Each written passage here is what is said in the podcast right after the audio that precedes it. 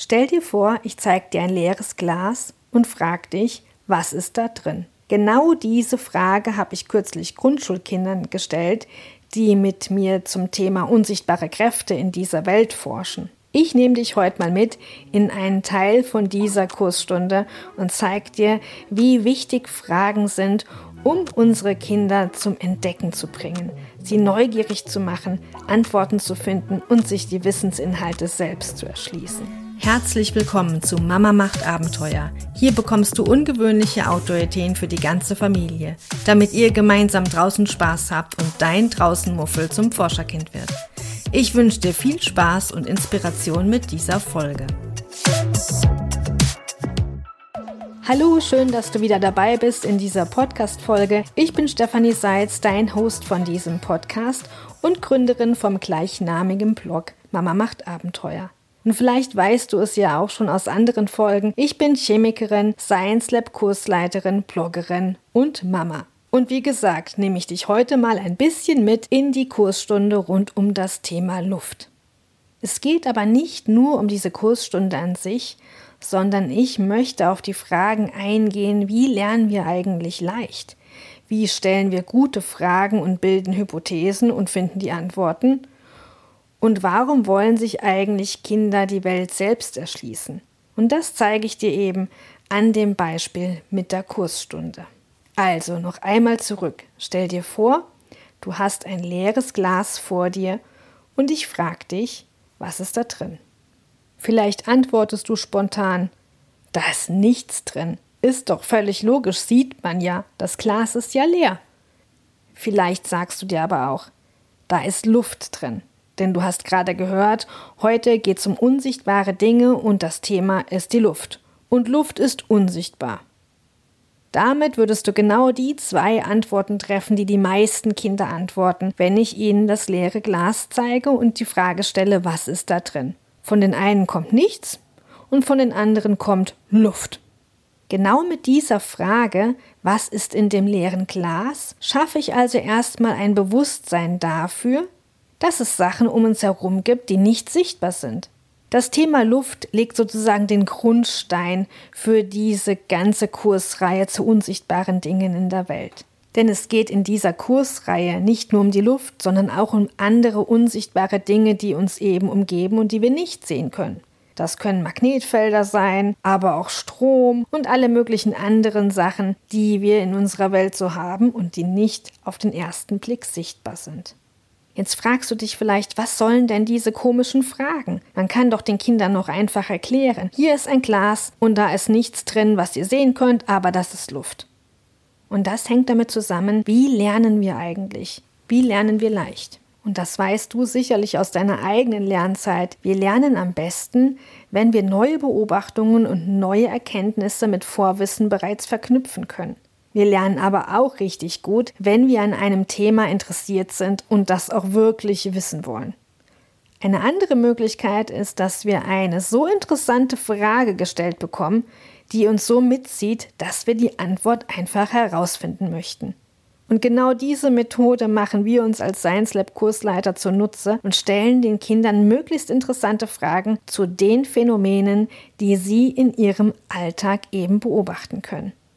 Also, wir sind beim Glas, in dem nichts drin ist. Scheinbar nichts drin ist. Denn wir haben ja gesagt, heute geht es um unsichtbare Sachen. Also klar, die Kinder, die sagen, da ist Luft drin, haben damit die Hypothese gestellt.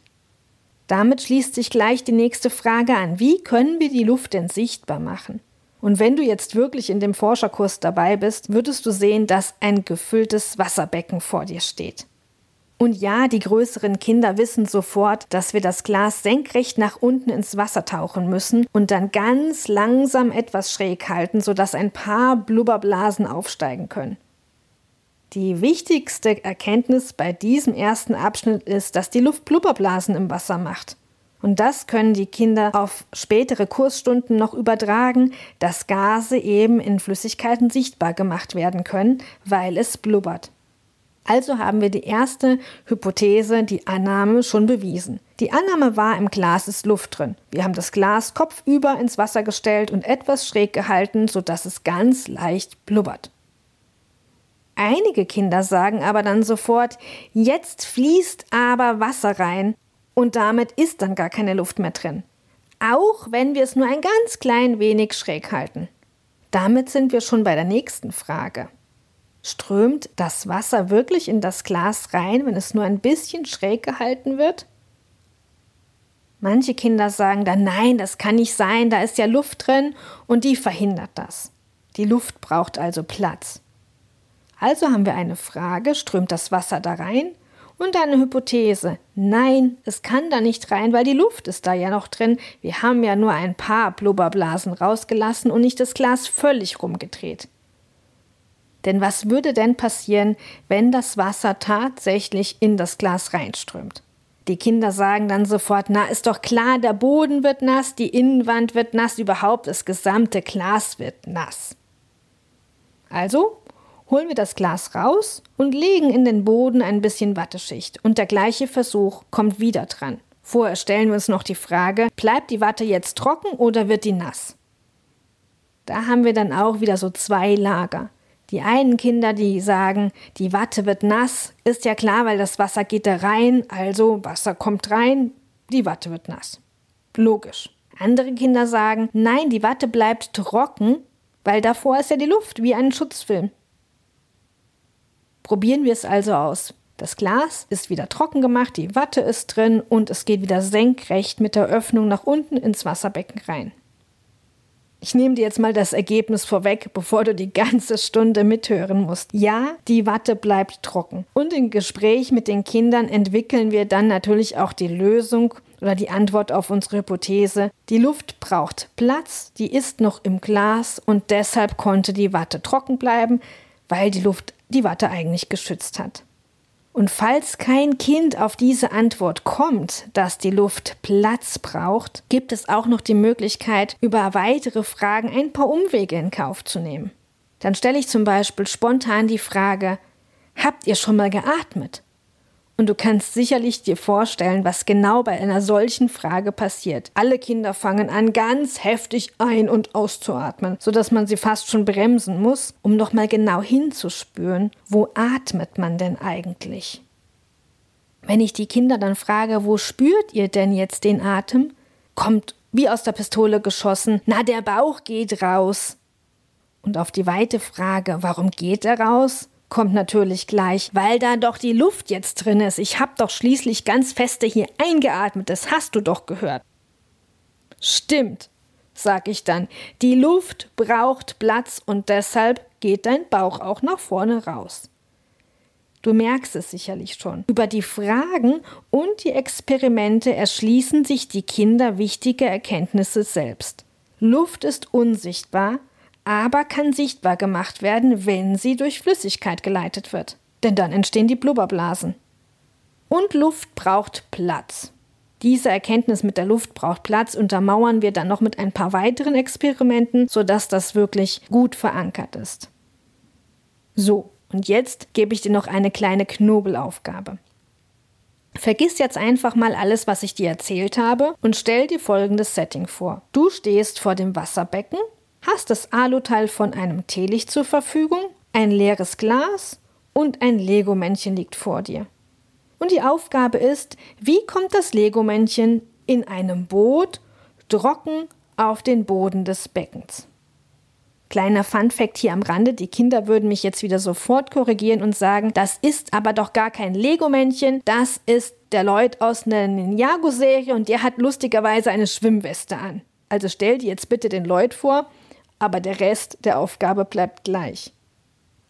Du kannst das Experiment auch wirklich gerne selber durchführen und dir aufbauen oder auch jemand machen lassen, der diese Podcast-Folge jetzt noch nicht gehört hat. Wichtig ist aber jetzt, dass es nur ein Erwachsener ist. Denn würdest du die Aufgabe ohne die vorherigen Versuche direkt an deinen Kinder geben, die das Vorwissen dazu noch nicht haben, dann müsstest du ihnen letztendlich wieder die Lösung erklären. Und damit setzt du ihnen das Wissen dann wieder vor die Nase, ohne dass sie selbst Zeit hatten, auf die Lösung zu kommen.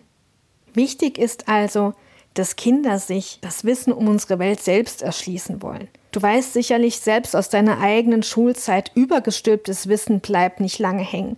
Wenn wir uns da nicht für interessiert haben, war es echt mühsam, bestimmte Schulstoffe zu lernen.